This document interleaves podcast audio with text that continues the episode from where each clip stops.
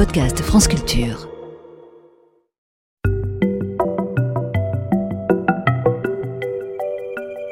Ne vous êtes-vous jamais demandé ce que cachait le mot nature? Nous parlons de nature à tout bout de champ. Nous mettons dans nature tout ce qui n'est pas artificiel. Nous pensons que tout ce qui vient de la nature est bon pour nous, d'où une floraison de naturopathes autoproclamés. Nous rêvons de nature, nous espérons un retour à la nature. Tout un florilège de visions positives, en oubliant les champignons vénéneux ou les plantes gravement toxiques. Mais à travers cette courte évocation, quelle est finalement notre posture? Elle est tout simplement de nous placer à côté de la nature, en dehors du reste de la planète. Une posture somme toute assez prétentieuse, qui suggère que nous serions à part, au-dessus si possible. Qu'en était-il au temps pré-scientifique? Homo sapiens a toujours eu besoin de trouver une explication aux phénomènes ou aux éléments qu'il observait. Comment se faisait-il qu'une source jaillisse, qu'un fleuve coule, que des vagues déferlent, que le vent souffle, que le tonnerre gronde, qu'un rocher dévale une pente? Au tout début, le plus simple a été de placer une volonté, un gnome, lutin, être maléfique ou bienveillant, derrière chaque source ou au sein de chaque forêt. Cette conception individualisait chaque élément. La source A n'était pas la source B. La preuve, elles ne se tarissent pas en même temps.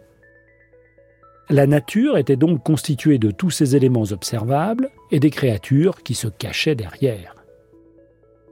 Un premier niveau de mise en ordre arrive dans l'Antiquité. Égyptiens, Grecs ou Romains, et bien d'autres, installent un panthéon de divinités, chacune en charge, si je puis dire, d'une catégorie de phénomènes. Zeus se charge du tonnerre et des éclairs, Poséidon de la mer et de ses vagues, Vulcain des volcans. Le monde s'organise. Il convient de souligner au passage que ces dieux, tout puissants qu'ils soient, sont soumis, comme de vulgaires humains, aux lois de la nature. Allons un cran plus loin pour saisir la conception du monde qui sous-tendait le panthéon grec par exemple. Pour Aristote, le monde est immuable, il a toujours existé et la question d'une origine ne se pose pas. La notion de nature rejoint ici le terme physis qui donnera physique. Aristote sépare ce qui existe par soi-même, la physis, et ce qui existe par l'action et le travail volontaire, la techné, séparant ainsi ce qui est naturel de ce qui est artificiel. Distinction qui sera à la source de la séparation nature-culture. Une considérable bascule conceptuelle accompagne l'émergence des religions monothéistes. Le Dieu unique est à l'origine de tout. N'a-t-il pas créé le monde en six jours? Il est totipotent et il contrôle tout ce qui existe ou se passe, autrement dit, sa création et ses créatures. Alors que chez les Grecs, les dieux étaient soumis à la nature, animés qu'ils étaient de besoins, voire de passions, chez les monothéistes, la hiérarchie s'inverse. Et c'est la nature qui est soumise à Dieu. Un peu plus tard, la science entrebâille la porte. À compter du XVIIe siècle, cela va ouvrir sur une vision mécaniste avec Fontenelle et Descartes. La nature devient un univers matériel régi par des lois que la science s'attache à décrypter. Mais la définition précise de nature reste difficile.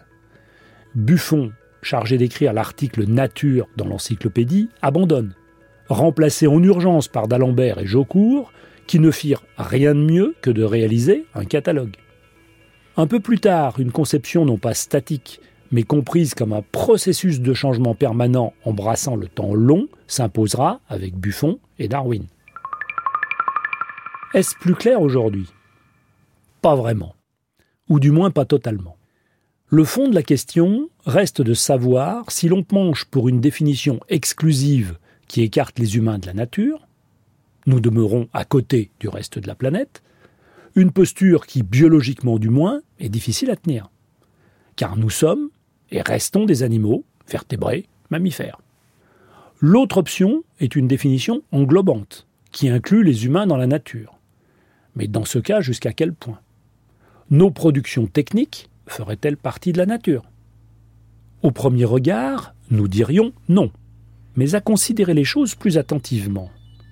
Les superbes nids de frelons, ou les nids des oiseaux tisserands, ou encore les barrages des castors, font-ils partie de la nature ou pas?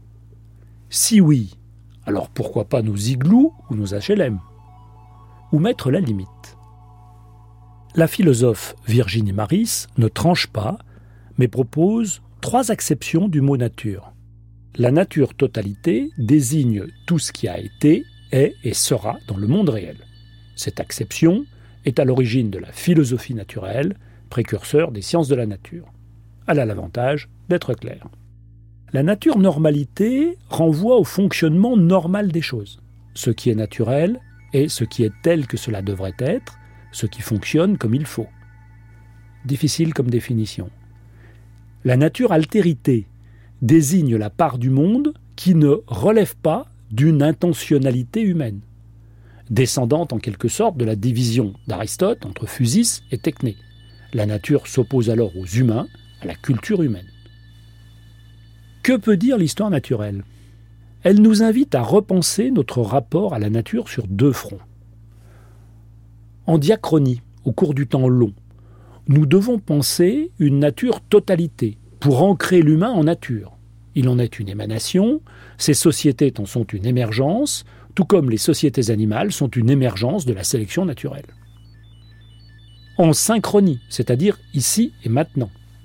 Il faut sans doute conserver à la nature une forme d'altérité, de manière à nous responsabiliser face à cette nature, tout en conservant à l'esprit cette précaution défendue par Virginie Maris, la séparation entre culture et nature n'implique pas nécessairement une supériorité de la première sur la seconde. Je vous souhaite maintenant une bonne réflexion, sans trop de maux de tête, sinon l'aspirine aussi nous vient de la nature. Le pourquoi du comment, science, par Bruno David, réalisation Charles Trou.